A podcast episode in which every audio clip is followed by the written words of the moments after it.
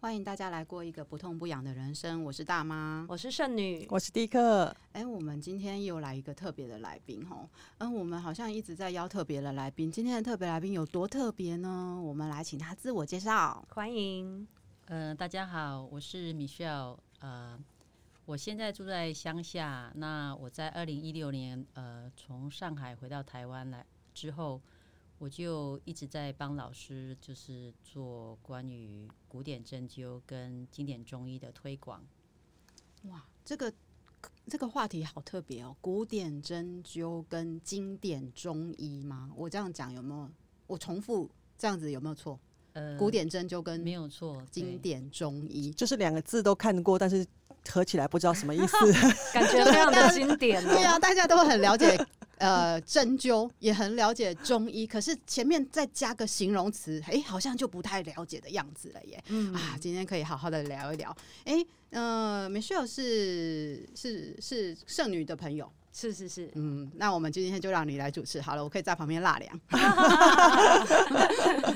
主要我觉得这也是一个很好的因缘际会，认识米秀当然更感谢他可以参加我们的这个节目，我们的这个小计划。然后主要就是大家之前也都知道，我们其实都是因为自己身体有一些病痛，然后希望可以寻求一些比较好的应对方案，就是可能来研究我们自己的身体呀、然后或者是可以知道说，哎，怎么样跟自己身体。好好相处，所以也很感谢 Michelle，他就是给我很多这一方面的资讯。那我觉得今天这是一个很好的机会，就是也让 Michelle 来分享看看，说当初是怎么样的一个机缘，然后可以接触到这个古典针灸跟经典中医。那我们一起来听听看。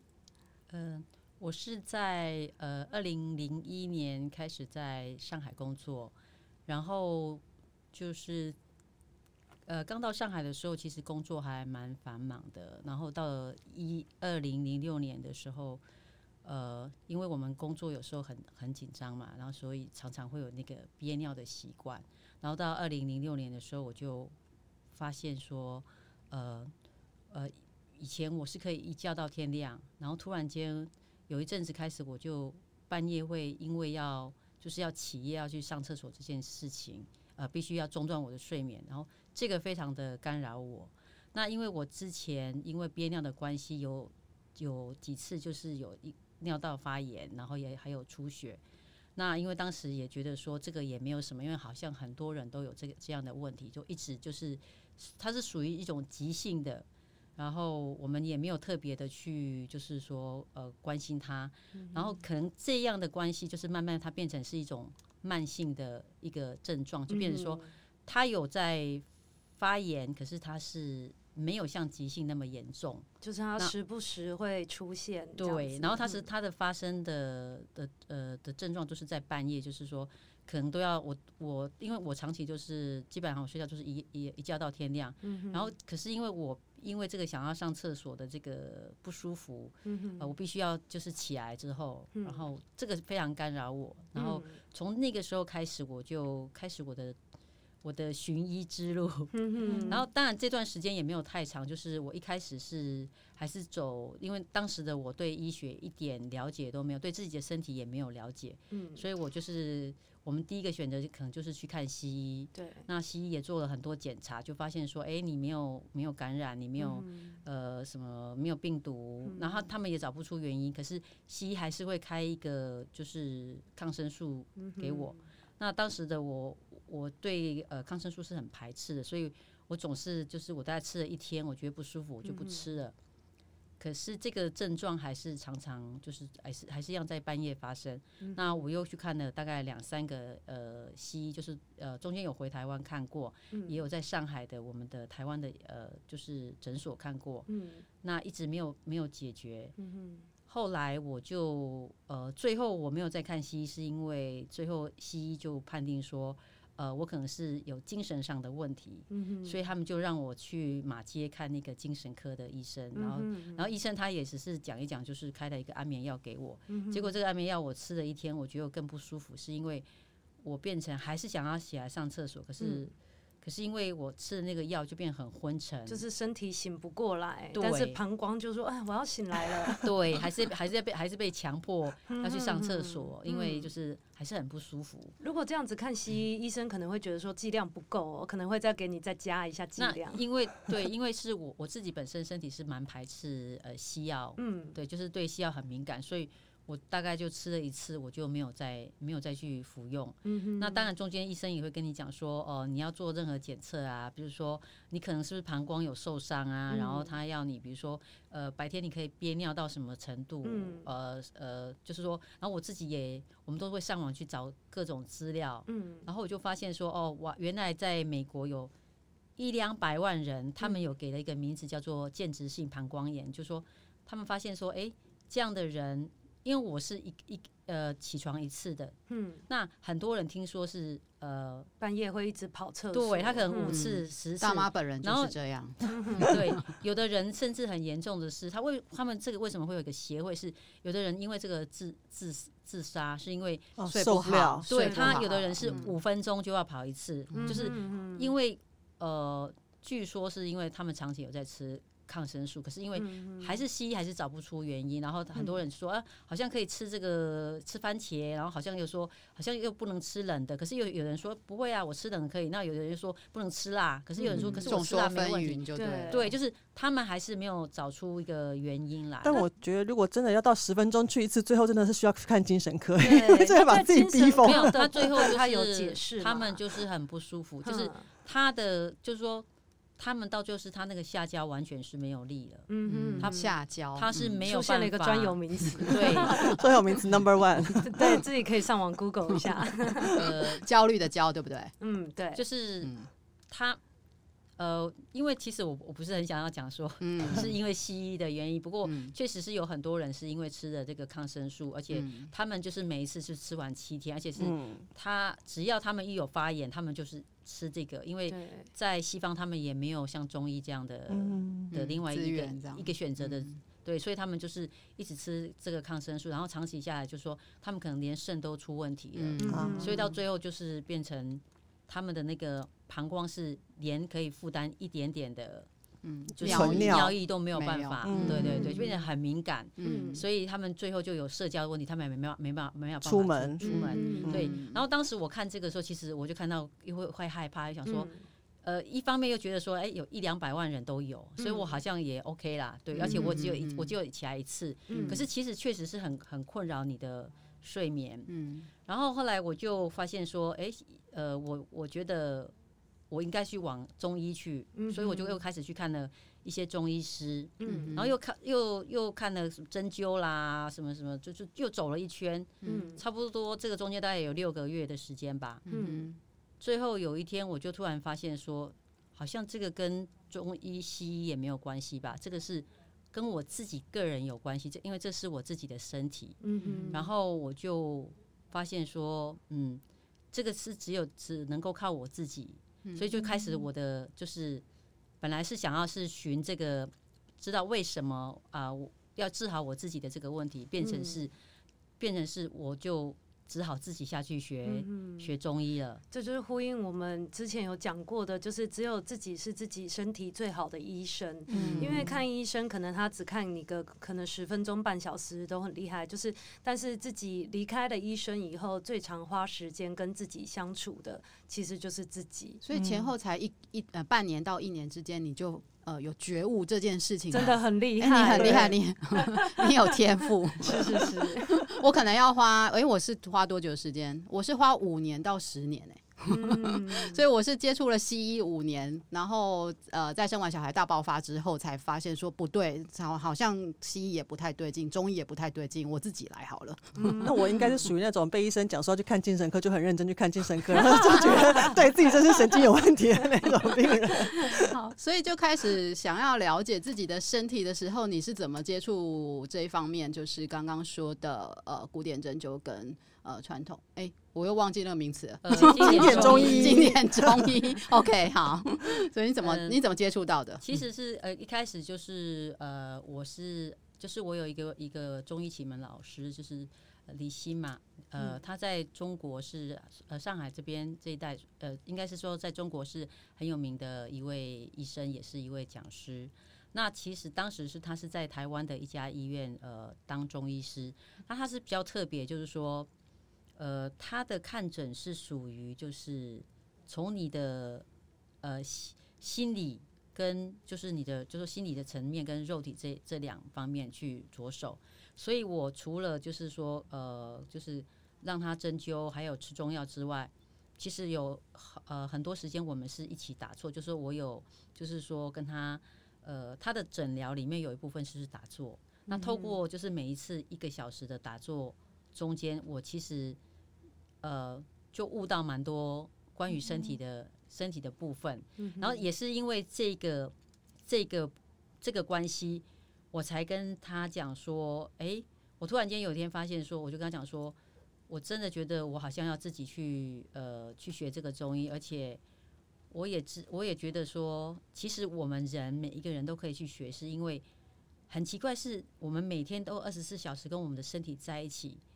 那我们怎么可以这样忽略它？嗯，对，而且如果我们去学的话，其实应该也很快，因为因为你就是。分分秒秒都跟他在一起啊，嗯、所以你只要有学到一点东西，你只要实验在你自己身上，因为你就是每天吸在的这个身体嘛，嗯，包括不是只有肉体，就是还有精神，嗯，所有的一切，嗯、所以我在我当时呃想说，其实应该不会很难，嗯、所以我就慢慢的就是也刚好跟这个机会跟这个医生讲，李欣老师说，哎，你要不要出来开课？然后他因为他刚好也有。一群病人也同样的想法，嗯、就是很想要了解自己的身体，因为因为李欣老师他会觉得说，他会希望说，其实呃每个人的问题都是要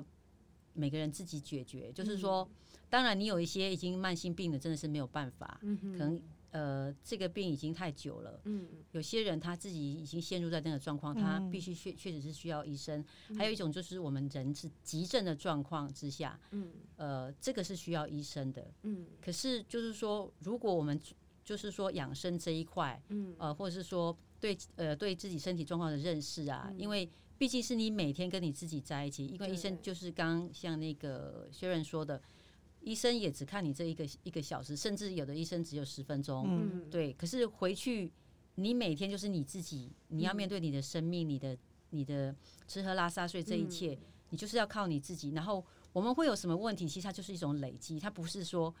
呃，像我们看连续剧说，突然间说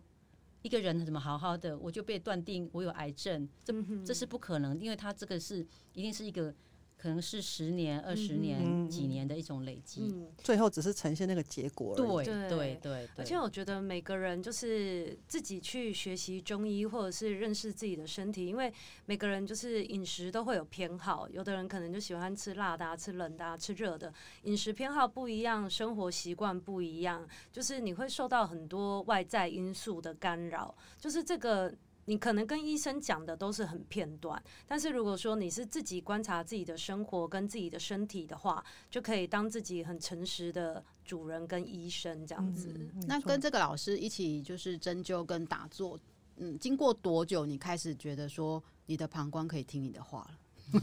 你可以驾驭它，是中间有 有连线的。其实这个还是有很多年，因为其实我是到很多年才知道说。这个叫叫做虚症，嗯，就是说他呃，他只有在我身体虚的时候，他才会发作。嗯，可是这个也花了很很长的一段时间才去了解到，因为一开始都会一直以为说，诶，这个膀胱这个这个问题呀、啊，我们就是要用什么，要吃什么药啊，然后就学中医，然后就去判断说，哦，这个是不是下焦虚啊？然后这个是什么样怎么样，然后就去吃药。可是其实后来我发现说。他的虚，我们的虚症就是说，其实是我们生我们生活的一个总和。就是说我其实是代表说，我这阵子我每我每天我做了什么，嗯，我是不是做超过我能力的范围，超过我能量可以是可以负荷的负荷的一个范围，对，然后产生的这个虚症。那它虚症就是就是代表说，就是说，其实呢，我们如果是属于一个很健康的人，我们可以，比如说呃，我们零分是算是一个。呃，算是一个最差的状况，最呃也不算最差，就是说我可能可以不要呃，还算没有到发作，啊、就是没有很没有病症，对，没有没有那个症状。嗯，可是如果说我今天如果说我都可以在十五分，嗯哼，所以我这个我基本上我这个就不会发作。嗯哼，可是如果说我一直都在五分或者负五分，就是只要我一负五分，嗯。我就发作了一下。嗯。可是我如果又五分，我就好一点点。嗯那我因为我的身体上，我每天工作，还有我的情绪，我的我的情感，我耗的这些能量，能量，嗯没有办法让我可以一直养到十五，嗯。所以我一直在零五负五嗯。这个这个中间，嗯。所以它变成是说，我们需要一段比较长的时间，除了呃医生给你一个药之外，是你自己有个觉悟，说，哎，我我我我在我的情感这一块，我是不是过了？所以很多东西就是我们我刚刚薛仁在讲说，呃，吃辣吃什么什么，就是我们今天在路上有谈到说五行，就说其实就说你是可以吃辣，可是你不要过度了。嗯你你过度的话，我们每一个脏腑就会偏了。嗯你过甜，你那个脾就会可能会怎么样？你过苦就会怎么样？就说就是说，包括我们的情感，你不要去过度，嗯或者是说我们工作，就说哎，这个这个工作我一定要怎么样？我一定要在公司里面业绩是最强的，嗯然后你就你就你就会耗很多。就说你在吃什么中药，你还是补不回来的。嗯对，其实它就是要一个好好的休息。就是一个平衡，或者是我们最常说的中庸之道这样子。所以有点会呼应到我们第一集圣女在呃分享她就是鼻血的一个这个症状的时候，你有说到说哦，我都已经这么努力吃素或者是调养身体，它还是发作了，而且还没到六月就发作了，就是是不是就是 Michelle 讲的就是虚症的状况呢？是吗？呃是这样吗确认是另外一个，应该是是另外一个原因。哦，他的他的状况是另外一个原因，他是比较属于能量、跟情情绪绪层、情绪这一块，哦嗯对他有一个情绪的冲击，所以每个人的状况不一样。对对对对对嗯但我觉得刚刚很有趣的是说，因为以前我们常听中庸，通常都是讲说啊，做人做事。哎、刚刚没有想到说，其实连照顾自己的身体，嗯也是也是要持一个中庸，就是说情绪也不要大起大落，什么呃生活也不要大起大落，就是人都是什么什么时候都是在一个中间的状况，其实是对自己是最好的感觉。对，而且也不能说呃，我喜欢吃某一样东西，然后我就拼命吃吃，拼命吃，这就对又超过了这样。嗯所以就是在打坐跟针灸的这个呃，就是过程当中，你说要花很久的时间，然后才去 find out，才去了解说，哦，原来其实是身体虚的时候它才会发作。所以意思是现在还是有可能会发作嘛？还是你已经对哦对，因为你你养生其实是一辈子啊，嗯你不能说我现在好了我就开始。啊，对，嗯就是嗯就是因为他他其实他是每一点每一滴身体都给你记下来的，啊你没有好好对待他，他还是会还给你的。是细胞有记忆就对了。对，嗯，那我的好奇是说，因为比方说我们大家常都会说，哦，听到一群人开始谈论养生的话题，表示他们就是中年人了。那是年轻的时候，真的是说我们身体比较好，还是说只是那个时候他还没有累积到那个爆发的程度，所以看起来好像就是中年人才会常常生病，感觉。应该是年轻的时候是比较有能量、比较有活力吧。哦而且我们那个时候专注的事情也不一样，因为因为我们有很多能量，所以我们专注在很多，就是不会太多在身体这个部分。可是我们等我们年纪越来越大的时候，我们经历多了，我们身体也开始弱了，可能在肉体这一块，我们也没办法做很多事情，然后。很就是你会去比较，你跟以前的样子跟现在的样子，然后开始那些病痛也会慢慢慢慢产生了。哦。对，所以这个这个可能就是说，比如说，就一个女人来说，她经历过，她年轻的时候她可以扛很多东西啊。可是你慢慢，因为你生过小孩之后，嗯。你有有老公，有什么，你可能渐渐，尤其是尤其是女人，她有我们有所谓的更年期。呃，对，我们都嗯。就是有到绝经的时候，就是嗯。你的能量已经开始要收的，就是不是要收，就是越来越弱的时候，嗯。呃，就是就是说开始，嗯，没有像年轻的时候的时候，嗯然后也开始有一些问题问题出呃产生了，嗯对有一个部分就是像，比如说我在练瑜伽嘛，瑜伽是有说，呃，因为我们就是地球是有地心引力，所以当我们随着年纪越来越大的时候，其实我们的内脏都在下垂。当你越下垂了以后，就变成说，它五脏六腑没有在它原本在体内该在的位置的时候，你可能就会有很多的病痛跑出来。所以在做运动或是在瑜伽的时候，它其实就是要防止内脏下垂，然后让它恢复在那个它年轻该在的位置。那我觉得这可能也是一个。就是为什么年轻的时候会比较有抵抗力？可能地心引力对我们还没有那么强的作用。嗯嗯。那后来跟这个老师之后呢？就是后来慢慢就是了解这一块之后，你后来还有再继续往呃这一方面更深的学习吗？呃，就是跟这位李欣老师呢，因为他就是在中医这一块，他就是。嗯，怎么讲？他对人体各方面，包括因为他本身除了学中医，他还有拿到一个就是呃，就是朝那个心理学的这一方面的一个就是主治的这样的一个科系，就是好像是北呃，对不起，呃中呃天津一个呃研究所，就是那种心理心理方面的，所以他在看病的时候。的时候，他是朝两个方面去着手，嗯，所以我我们我跟他在开始上课的时候，就是说学这个中医的时候，我们其实是呃除了学中医的这些一些基础一些理论之外，啊，包括就是说很多是身体这一块，可是有很多是心理的这一块。然后因为他当时是告诉我说，哎，如果你想学中医的话，其实你可以先去学针灸，就是说。如果当你了解身体的能量怎么运作的时候，你再去进入药草这一块，就说我们一开始都会觉得说中医就是跟中药有关系，对，所以其实一开始我也都不是很了解。然后他是是由他给我建议说，你现在就是你可以去开始去学针灸。嗯那我们刚开始学针灸的时候，我也只是想说，哎呀，我就学了几个养生穴位，嗯然后其实我对。针灸或者是中医一点了解也是都不够的。那因为这个老师我很信任他，所以我就想说，就跟着他的他的那个步伐去走。那刚好有个机会，二零零八年、二零零九年，就是我们在就是我现在所学的这个古典针灸，就是法国的这个这个呃这个针灸这个这个针灸能量系统。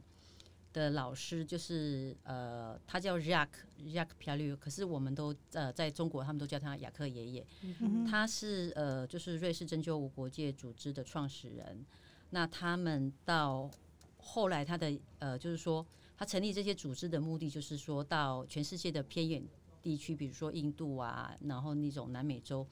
比较偏远的地区，或者是包括西藏这样的地方去做给这些。呃，当地的护士、护士或者是医生，或者是这些传教士、这些修女们，就是做这些呃针灸的培训。嗯、那那一年，他们其实是本来是要到西藏啊，因为有些问题，他们就就有李欣老师说，那我就来促成在我们在上海上这个课程。嗯、那在在在座全部都是呃从全国各地来的医生。嗯、那我也刚好有幸，因为我是他的学生，所以。呃，他也邀请我去参加，我我也跟公司请假，就是连续两年都是两个两个礼拜的课程。嗯哼。那当然学完我就开始呃，对，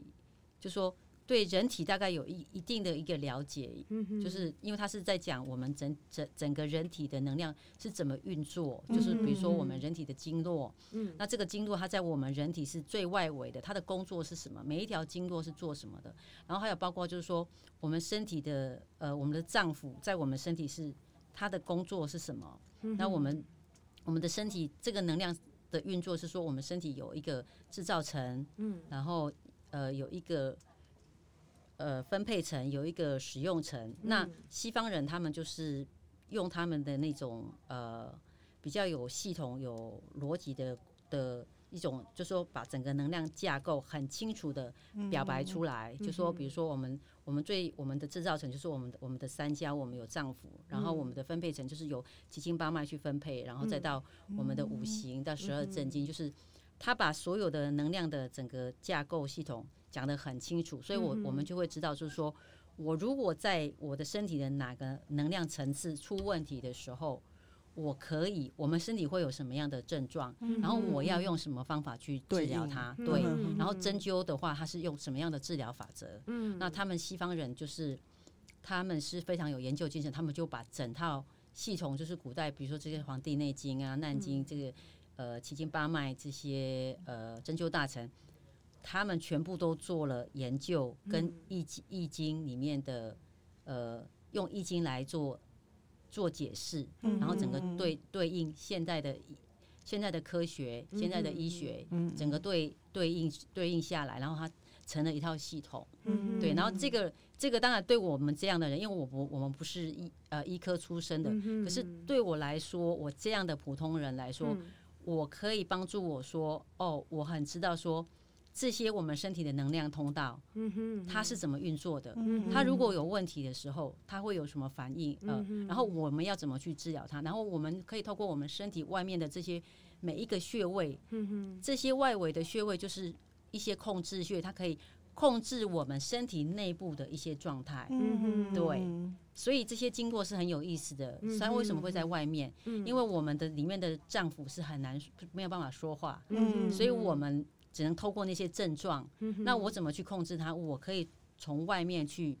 控制它，嗯，就是就可以呃跟着呃，比如说呃，这个也会跟着我们的。一天的二十四小时，嗯，这些经络它每个能量，它每个时间走向，嗯，还有我们的一年四季，嗯，就是跟五行有关系的，嗯，对，所以这样子去调整，对，就听起来它这个整个系统是其实是经过科学的检证，因为可能有时候我们会觉得说有些东西，呃，就是所谓的非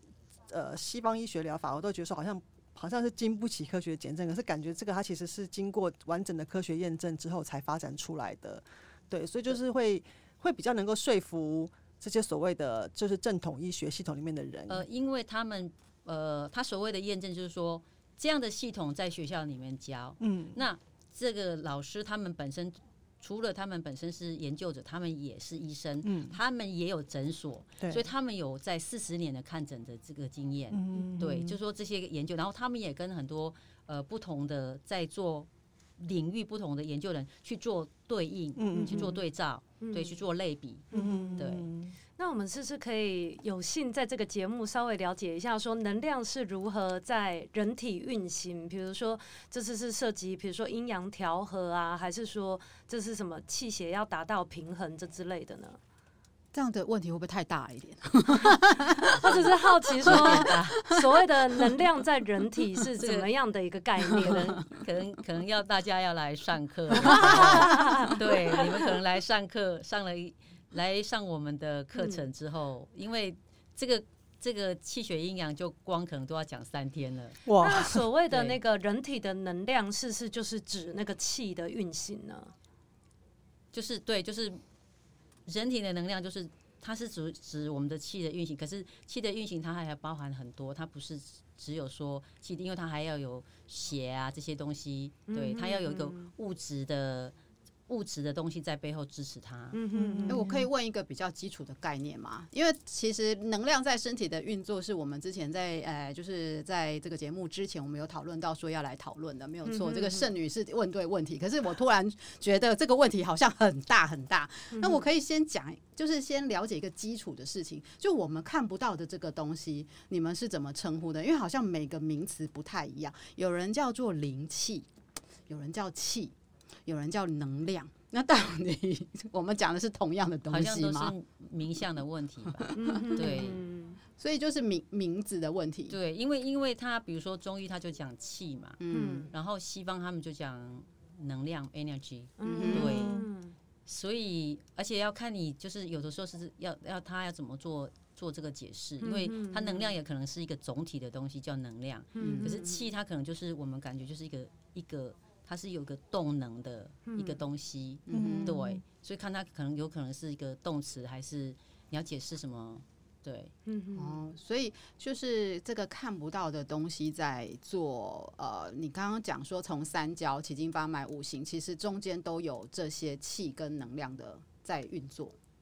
没错，嗯。好，那如果说这样子的时候呢，我们要知道制造、分配、使用，因为刚刚你边讲我就边做笔记，不是很认真、认真、认真，这个可能也要又要讲好多天。但是，但是我想要了解比较基础的。好，假设你这样子接触了这么久的时候，我们最简单一天从起床到。就是睡觉中间，嗯、我们要怎怎么样再去认知到？因为你刚刚讲说认光认知到身体有在做这样子的运作，你要认识你的身体的时候，你就要去感受的时候，你要怎么知道说，诶，那我什么时候制造？比如说我吃东西，我吃对的东西，我就是在制造好的能量吗？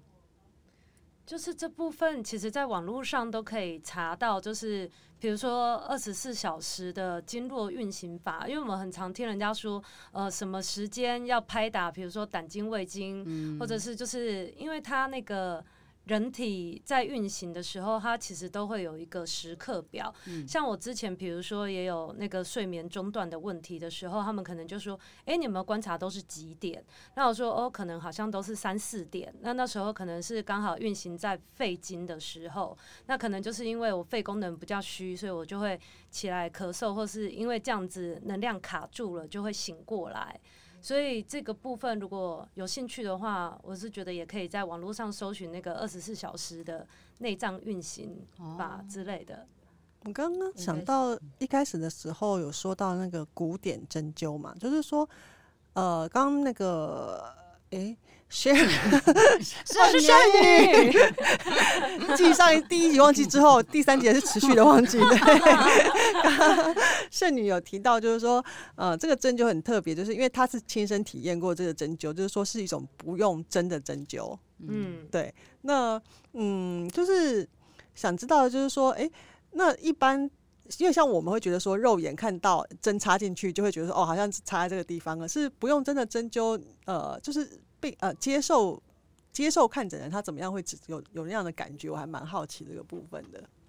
你自己的经验呢？你自己在学这个，呃，应该也接受过这样子的呃、嗯、方式。呃，我们就是呃，其实是这样，就是说我们用针针，它其实就是一个媒介嘛。嗯。那其实我们也可以用手指，嗯，就是变成是说呃，一开始呃，可能也是出于就是说呃。我在想，雅克也，因为也可能也是因为慈悲心吧，就是说有很多人会怕针这样的东西，嗯、那他觉得说，如果我们可以用手指去取代，嗯，然后也比较温和，嗯、就是说，呃，其实它那个穴位就是一个能量，嗯哼，对，它就是一个能量的一个，可能是你可以在上面，就是说它是可以做，呃，就是说它是一个能量的出口，或是可能也是可以去对它做补泻。嗯、那其实我们有用针跟没有用针，其实呃。这这个东西就只是一个媒介哦，所以针灸的目的不是要把针插到皮肤里面去，是是是这样的意思吗？它是有一个开关要被点燃的感觉哦。因为我一直想说针，我一直以为是要插到肉里面去才在发挥那个功能。我以前一直会有这样的好奇，这样子的，对不对？嗯，因为这个问题可能有点有点大，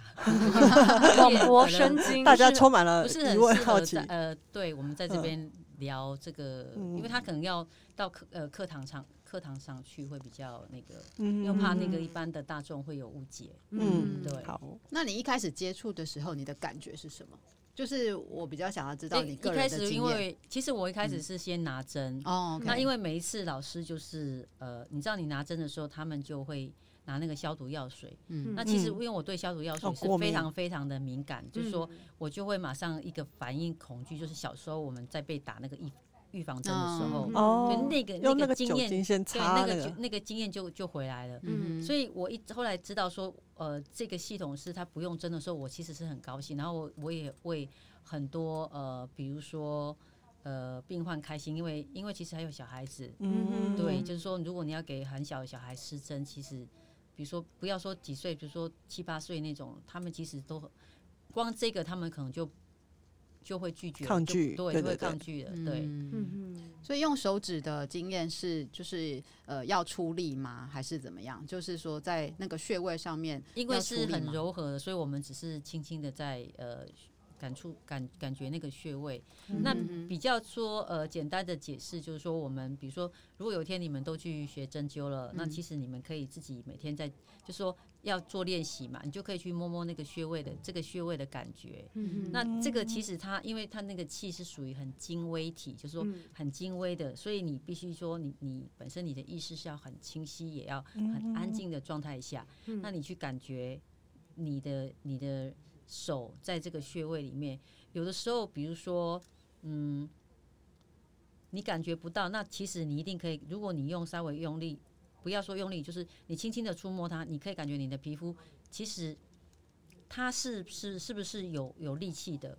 你都可以感觉出来，有弹性的，有弹性的。如果它这个穴位其实它是很空的话，你摸下去，它其实就陷下去的。我们的我们的我们的就像我们的皮肤，如果它是很有能量的话，它是会撑起来的，它会把你撑起来，会很饱满。就像你刚刚在讲说，我们可能会去讲说，哦，因为这是什么地心引力什么什么的。可是其实，如果我们的人体充满这些能量的时候，我们的脏腑是都会被撑住。他会去呃，当然他不会去下垂，然后他会去做他自己该有的工作。嗯，对，他会运行的很好。嗯，那他可能就说，我如果说我的能量还够的话。嗯，哦，除了我的我滋养我的内脏五脏六腑之外，我每天的运行、工作，我的气血，我的那些呃，比如说我身体那些体液，我也有供给到。嗯，我的呃血管的血液充足，什么这些都够。然后我甚至说这些够，我可以在我的外围里面，所以你就看到这个人说，哎，你怎么？就是皮肤好像都绷起来了，可是如果这个人他本身就是光他内脏他自己就很虚的状态之下，身体一定会告诉自己说，哦，那个我们先外面那个先不顾了。就像你们家里，如果你现在都没有钱了，你会说，哎，那个那个墙壁那个油漆也要先先擦一下。如果你都没没饭吃了，你可能就不管这些了。对，然后这个就是属于就是说，我们当我们的气血很充足的时候，我们就看到有一个人，你看到他，哇，他外观他。他的气血很好，他的皮肤也很亮，嗯，因为他就是可以，就是说这些这些能量有到达外，嗯，最外面的这这个部分，嗯，就里面已经足够了，对，也可以滋养到外面去，对，因为人体它是很聪明的，他会知道说什么是最重要的，嗯，对，所以你你也会发觉说，我们年纪越来越大，为什么我们会越来越？呃，皮肤会皱，是因为它的能量也越来越优先供应，对对，最重要的器官。对，那其实其实最重要的其实是说，我们刚刚讲说那个平衡是最重要，就是说我没有关系，其实我的能量我弱了，嗯，可是我如果每个都很平衡的话，嗯，我们会我们会有生病，会不舒服，会有痛，会有怎么样，是因为你。你的你的身体里面出现不平衡的状况，哪一个过了，所以他他那个地方就显现出来，告诉你说我真的不舒服。对。可是如果说我们到七八十岁，我们一直都是养生，我们都是我到七八十岁，可是我都是这样慢慢运作啊。我虽然没有能量，可是我是平衡的。嗯。所以我也许有一天我们就我们就走了，因为我只是因为我就完全没有能量，可是我是一个很温和的状态。嗯嗯，我不是这样起起落落，然后这个这边少那边少的，就是我们。都是很很慢慢慢慢慢慢慢慢，然后就可能就没呼吸了。我不是一定要需要去病病到不行，然后就说哎呀，我就咽下，因为怎么样，我心脏这一块已经。心脏是我用最多，而且是最不平衡的，所以我心脏没有办法运作，我就我就走了。对，嗯，这样听完好像有点救赎哈，就是说如果有一点小小的病痛，也不用太在意的意思，就是说马上把它弄平衡就好了，这样子。嗯，比如说整体都弱的很平均，那 这样子就很 OK。没有，就是如果你先平衡了，然后你平衡的意思就是说，比如说我们在讲说。我们呃，比如说他们在五行讲说相生相克，嗯、我该去生的时候，我就会我该给的，我每个都很平衡，嗯、对不对？嗯、我相克的时候，就是说，就是说我去刺激这个这个丈夫，然后他会去生另外一个脏腑，嗯、是所谓叫相克的意思。所以，所以我都是很平衡，我不是一个很很过度说我的肝就是这样子，然后。你只要有一个脏腑失衡，他因为他们是一起的，嗯，他们是一起工作的，嗯，所以他一定这个大这个道理大家都懂，嗯，所以他就会产生就是不平衡，嗯，然后你才会有一个病症出来。嗯。如果你都是很平、很很很很平稳的，嗯，对不对？然后你虽然你是很虚弱，对不对？嗯，可是我是很平衡的，所以我可以平衡的去制造能量，嗯。然后我再慢慢去补啊。嗯。嗯，对，可是如果说你当下就是这个就很不平衡，你就你就光在耗你这些，你就已经都很不舒服了。嗯嗯嗯，因为这部分就是其实人体也是有自己的免疫力或者是抵抗力，所以这个理论是是就是等于说。关照你自己的身体，把你自己的身体顾好，然后可能你也会知道说你自己是哪个地方比较不健康、失衡的时候，再把能量补给他，然后就是身体他自己其实都会找到一个平衡。像是 Michelle 之前也有用，比如说工厂来比喻我们这个人的身体，或者是说，当你有一些身体的废物，他想要排解掉的时候，他当然会希望一直往外送出去。如果他送不出去的时候，他可能就会变成一个毒物在我们身体里里面沉积。那这个是是可以再跟我们分享一下呢？呃，刚刚你讲这个其实就是呃之前。呃，主持人要问，对他要问我的，就是说你讲说那个能量的那个三层。嗯、那如果说用呃我们一个企业来做比喻的话，就是说，比如说我们的工厂，我们有我们我们有个制造的制造层，对不对？嗯、我要制造一个产品出来，我有个生产线，嗯，那我我我也要有一些原物料什么的，就是。包括就是变现在我们的气，我们的血，对不对？那我们气就是说我这个生产线它在动起来了，对不对？它在制造这个材呃这个东西，我制造出来之后，那我是不是要去分配给身体所用？所以我们就会有个分配层，对。然后分配层之后，我分配出去之后，我是不是要使用了？那我们就有一个使用层，对。那就是说，如果说呃我们我们身体的血够，我们刚刚在讲那个气血营养，就是说。我们的我们的原物料够，我们我们的我们的那个生产也都很丰盛。可是我这个业务呢，它不会，它没有办法就是卖菜卖这 对，他去，比如说我我我去我去我去制造了，我去使用，我去卖了，我。我我之后还会有收入进来，我还会再去去买很多原物料，嗯、所以我是一个这样很好的循环。对，就是说原物料不足的时候，是是你生产的产品就是有瑕疵，因为有瑕疵过不了品管，所以也卖不出去，这种的概念 也是有可能。好有经济学，就是他可以再讲再讲说我们的，比如说我们那个那个大大小便嘛，比如说他那个。照理说，它应该出来应该是怎么样？一个香蕉形状非常完整，它可能中间有一个瑕瑕疵或者怎么样，它出来可能就不是那么完整的。是是是，对，或者是就是也有说我们的我们气血制造，就是说，其实你中你中间你有一些它的原物料或什么，它不是那么好的时候，它制造出来的能量也是呃也是很有限的。嗯嗯，那你在自己的经验，就是在呃。取得平衡，在睡眠的部分，就是不用起来上厕所的时候，你发现是哪一种的制造方面是比较呃有能量的呢？你自己的经验，我比较想要知道后来怎么了。就是 就像我刚刚讲，就是说呃，我后来才发现说，因为其实我都一直只有在五分。就是我没有把它整个养起来，我没有养到十五分，嗯，所以我后来我就是开始减低我的工作，就是说变成是说我也没有太刻意呃工作这一块，然后就是下班我就我就开始九点就去睡觉了，就有一段很长的时间，大概有十年吧，然后之后呃就说在精神这一块，就是我也觉得说嗯。我想要另外一种生活，所以我在二零一六年我就搬回来台湾，就是就住在乡下。嗯，对，因为我觉得他，因为我觉得他这个其实是是一个长期的，长期的，就是说你的生，就说你你说你要不虚，可是其实你要你要去想的是很多层面，它不是只有说我们吃进去什么，我们睡眠什么，其实很多是我们的。我们的灵性上的滋养，嗯，就说，比如说我以前可能我都是在做这种很商业性的，呃，这些设计，然后我觉得可能也许对我来说，生命好像没什么意义，所以这个滋养的部分，也许它就已经在我的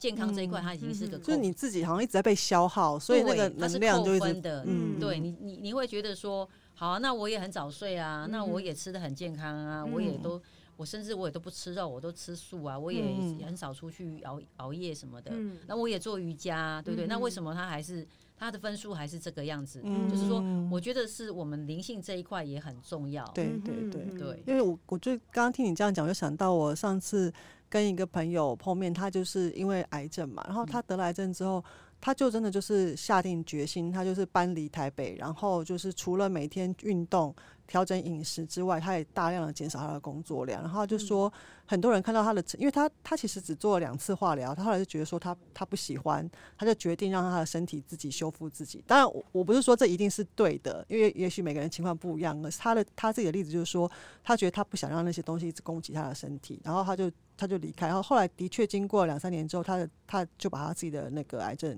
治疗好了，好，可能也许也不知道治疗，就是恢复好了。他算是很聪明的人。对，对，然后他就说，很多人都来问他，因为大家都好奇嘛，说你怎么样可以？然后他就会，他刚开始都会很热心的分享，说要怎么吃怎么的。他说，可是他发现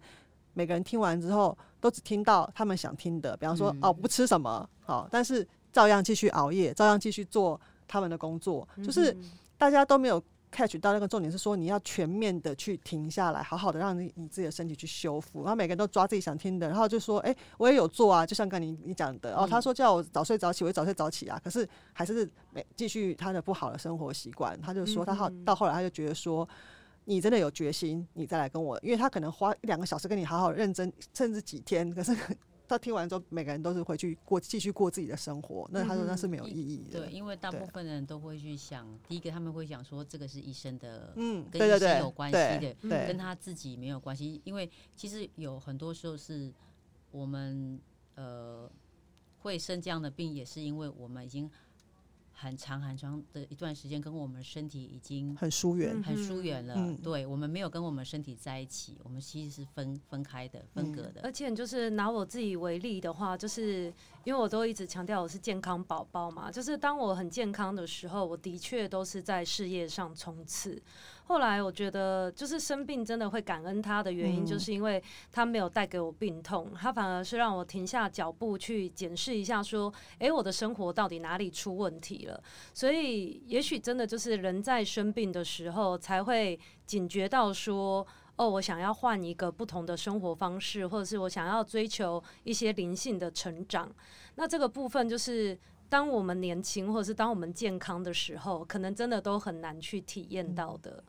嗯，那后来就是睡觉，九点睡觉，然后呃住在乡下，还有做什么样的就是跟自己身体对话的方式吗？其实，其实除了这个，我觉得呃，其实还还有就是说，我们的每个人生命里面，你你要你自己要你你想要过什么样的生活的这一块，还有就是说。呃，跟灵性有比较大的关系吧。我我觉得就是这个也是，这个是我们就是我们说身心灵嘛，它其实是一、嗯、是要一致的。嗯嗯，就是就是这个中间也我也花了很长的一段时间，一直在追寻说，就是说呃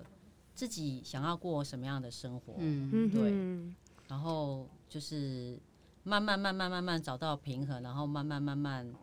呃。发现自己就是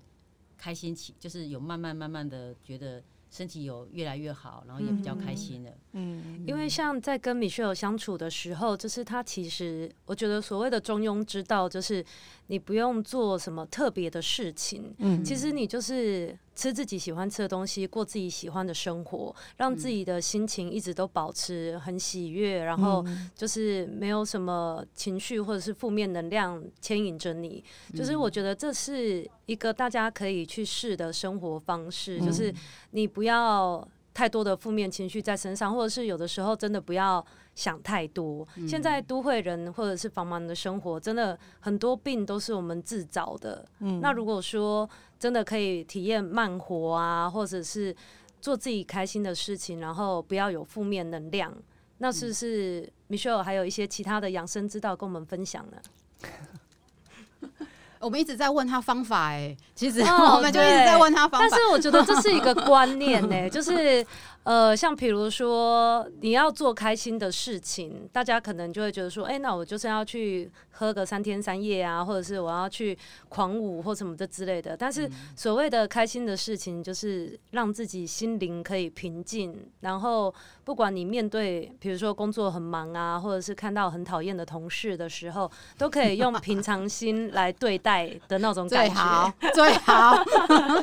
这是一个成佛之道，是吗？我要分享一个我我觉得开心的事情，好了，是就是以前我从来没有经历过，就是在白天睡觉。嗯，你说睡午觉吗？对，我从来没有，我从来以前、啊、以前过去二十年来在工作的时候，在上班的时候，就从来没有白天睡觉过。哦、我我就会觉得说我没有床，没有暗暗的地方，我是睡不着的。嗯、结果这一年来，我居然做得到，为什么？因为我现在在在家工作，嗯、那在家工作呢，床就在旁边啊。然后坐着坐着，你就觉得哎、欸，好像有点累，那我想要睡一下好了。嗯、那我就以为说，哎、欸，白天睡觉，晚上会睡不好，没有，睡得更好。所以你的意思。是说你的午睡都是非常奢侈的，躺在床上。我不是午睡，我是如果说十点我想睡我就睡。哦，在家工作挑战是睡下去之后要起来。对对对，睡睡绝对起得来，就是起得来。就是说你睡睡睡够了，他就起来，能量够了，是不是就起来了？是不是 Michelle 是这样子不说的？能量够了，其实就可以起来了嘛，对不对？所以就是我觉得这是我最觉得最开心的事情。嗯、那今天是不是大家一起来分享开心的事就好了？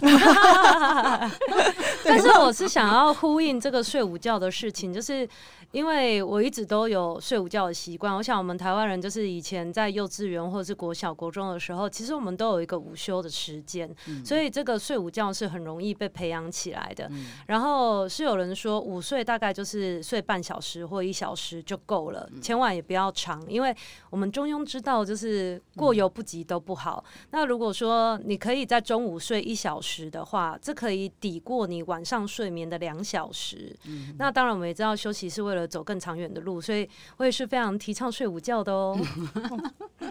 糟糕，我跟大家的那，因为我知道为什么，因为小时候睡觉的时候都只能趴着睡嘛，在学校只能趴着睡，啊、但是因为我的胃很不好，嗯，所以我很没有办法在一吃饱饭之后就趴着睡，嗯哼，对，所以我从。从很小的时候，就是睡午觉对我来说都是一件很痛苦的事情。然后大概到中学之后，开始有很多方法，比方说你去当纠察队，去当就是去做一些其他的事情，去做社团，然后你就可以不用睡午觉。所以到现在，因为大概。前面都没有这个习惯，之后我现在反而变成说，你白天给我睡，啊、我是没办法 睡觉。因为像没有睡午觉习惯的人，就有人会说，你可以去做一个午间的散步。嗯、因为其实吃饱饱并不适合马上坐下来跟躺下，就是他们有说吃饱其实就是最好是站一会或散步一会。然后如果马上躺下的话，好像也会造成内脏的一些负担嘛、嗯。那在经典中医层面来讲，有讲睡觉是哪个时间是一定要睡觉的吗？嗯、呃，就是最好就是我们如果是十点吧，晚上吧，嗯、那白天其实就是说能够有可以睡觉的能力的人，应该也算是不错。就是他可以就是放松下来。嗯嗯。那因为我知道很多人他没办法睡，是因为他就是说他那个阳一出来，他就是整个人就是精神就精呃崩。嗯绷紧在那边，对，所以他没有办法，就是说马上放松下来，他就很难去入睡。嗯，对。所以如果说你像你你现在说你可以呃想睡想睡想睡就睡，而且晚上还是可以正常睡，那表示说你的你的身体其实还是不错。嗯，而且你现在有这个条件，所以你应该，而且之后会慢慢慢慢把你以前呃。亏就是说亏损的那些能量，慢慢的补回来，补回来。对对，哎，你刚刚讲到这个，就让我想起以前我曾经有一段时间，那时候是每天晚上躺在床上，就会突然想到哪件事情没有做，然后就会就会这样九十度。坐起来就这样猛坐起来，然后想说我要下去写 memo，然后我先生常被我吓到说怎么了？然后我就说没有，我想到昨明天还有一件事没做，然后就会跳到床去写 memo，然后一个晚上可能可以这样下床四五次，他就说你可不可以一次写完再回来？他说我要睡觉。对，但是好像的确这一两年我也觉得说好像嗯，这好像比较没有再出现这种情，就是会一直被那种。就像刚刚你讲的说，一旦绷紧完之后，从下班一直放到睡觉，可能时间还不够长，所以就还一直在那个紧张，在想明天该做什么事情的状态。对，所以。就是说，睡觉前一个小时的那个放松是很重要。就是说，你可能可以做一些阴瑜伽，就是或者说不要再看那些三 C 电子产品，对，然后慢慢让你的神松下来，然后之后再去，如果有如果可以可以打坐啊，或者是做一些就是呃。比如说一些瑜伽的动作，可以放松你的身体这一块。嗯，然后或者是你也可以做一些呼吸法，嗯、让身体放松下来。嗯、然后你可以就是说可以感知你的身体在放松的时候，嗯、因为这些动作的话，它会帮助你把就是说你本来都是一直在头脑的东西。呃的关注转移到身体，嗯、身体来，然后你去关注到，就说，然后呼吸它是他们中间的桥梁，嗯、所以你可以先从呼吸开始。先去关注你的呼吸，然后慢慢发现说这个呼吸可以帮助你的身体放松。那你其实我们身体一放松的话，我们头脑就会跟着放松，嗯、所以就会帮助你入睡。嗯、真的非常感谢 Michelle，因为我觉得他真的是一个很健谈，就是知无不言，言无不尽。对啊，每次都收获良多。了解更多的资料，要去搜寻什么关键字呢？呃，如果想要。呃，了解更多关于古典针灸呃这一块，呃，是我们是法国的，就是这套呃古典针灸的能量系统。嗯，那你们可以在 FB 我们的就是 FB 上面的社团有一个古典针灸法国，然后研习中心，上面有上面有分享很多的文章，如果有兴趣的话，然后我们也有一些课程，有一些呃就是关于静心冥想的课程，有一些古典针灸课程，然后我们也有能量正骨的课程。嗯，那这些课程是都不需要有医学背景或基础，就是自然人、普通人就可就可以参加的吗？麻瓜，麻瓜就可以参加。就是其实是看你想要摄入有多呃多深。嗯，那有时候就是这样，就是像我就是误打误撞。我我其实我本来只是想要学一两个穴位，养生穴位，或者是能够自己给自己开的一些什么。退烧药或干嘛的，嗯、结果我没想要上天就给我派了 一些大师来给我，嗯、对，然后就变成就变成说叫你好好的学，然后我们就哎、欸，就突然就变成是因缘际会，我们就就进入了一起做推广，可是最大的受惠还是我们嘛，就是说其实我们是被眷顾的，因为就像我们讲说，呃，生病是上天最好的恩赐，嗯，对，因因为也是因为这样，我才有机会。走进接触，对对对，然后然后从这个开始之后，其实我们我们人是这样，我们其实是有很多恐惧的，嗯，最大最大的恐惧是害怕生病跟死亡这一块。可是当你如果你了解到你身体的能量是怎么运作的，嗯，你知道它发生。到底他为什么发生这样的事情？在你身体里面发生了什么事情的时候，其实你渐渐的你就不会恐惧，因为你对他很了解，包括你的精神的部分、你的心理的部分，包括你的意识，嗯嗯，对，因为这都是属于大自然的一部分嘛。因为万物总是会这样子生生不息，而且人都是对于未知的东西最恐惧。就当你开始了解它之后，慢慢懂，就算你不是懂全面，但是你开始对它有概念之后，可能就比较不会有那么多未知的恐惧。没错。然后你一旦你开始没有恐惧，其实你就自由了啊！对，就正正向的能量就会出来，这样子，嗯，身体跟心灵的自由。对，因为让我想到上一集我们访问的那个那个来宾也是这样子，因为他就一直跟我们强调说，他都觉得他一定会好。他从他从换肝开始，他就觉得他一定会好，他觉得他是一个非常幸福的人，他总是非常的幸运，他就一直在我们访谈中，他一直讲到很多很多幸运、幸福这些东西。嗯，那时候我就会觉得说，哇。那这样的人不好，是谁要好？就是他，他整个他整个能量超级高，就是、对，就是说你会活得比较理直气壮，因为因为不然你就是会有一种老是觉得虚虚的，就是说，哎呀，一碰触到那个病那一块，你就觉得说，哎呦，他在那边跟我没有关系，嗯、我先不要想，我只要不要想到他，我就是我就活、嗯、活我活我的。可是如果你把这些问题都解决了，你很清晰，你很清楚了，嗯，你其实你就你就不没有什么害怕的，嗯。嗯，而且我觉得还有一个部分就是很容易在吃某些东西的时候会感觉到有罪恶感，但是如果你没有过度的摄取它，其实你就是在适当的摄取，你身体吃了也会开心的。这个部分其实我觉得应该都是大自然可以接受的。你是说盐酥鸡之类的吗？找到一个平衡嘛？对对对对对，过犹不及都不好。对对对，巧克力。之类的吗？是，都很好。今天感觉聊不完哎，是是是是，感觉要来的第二集嘛，希望有这个机会。好，很开心来呃来你们这个节目，嗯，感谢我们才，我们今天也学了很多，你看我的。笔记满满。是，好，谢谢 Michelle 今天来跟我们分享这么多，谢谢，谢谢，拜拜，拜拜。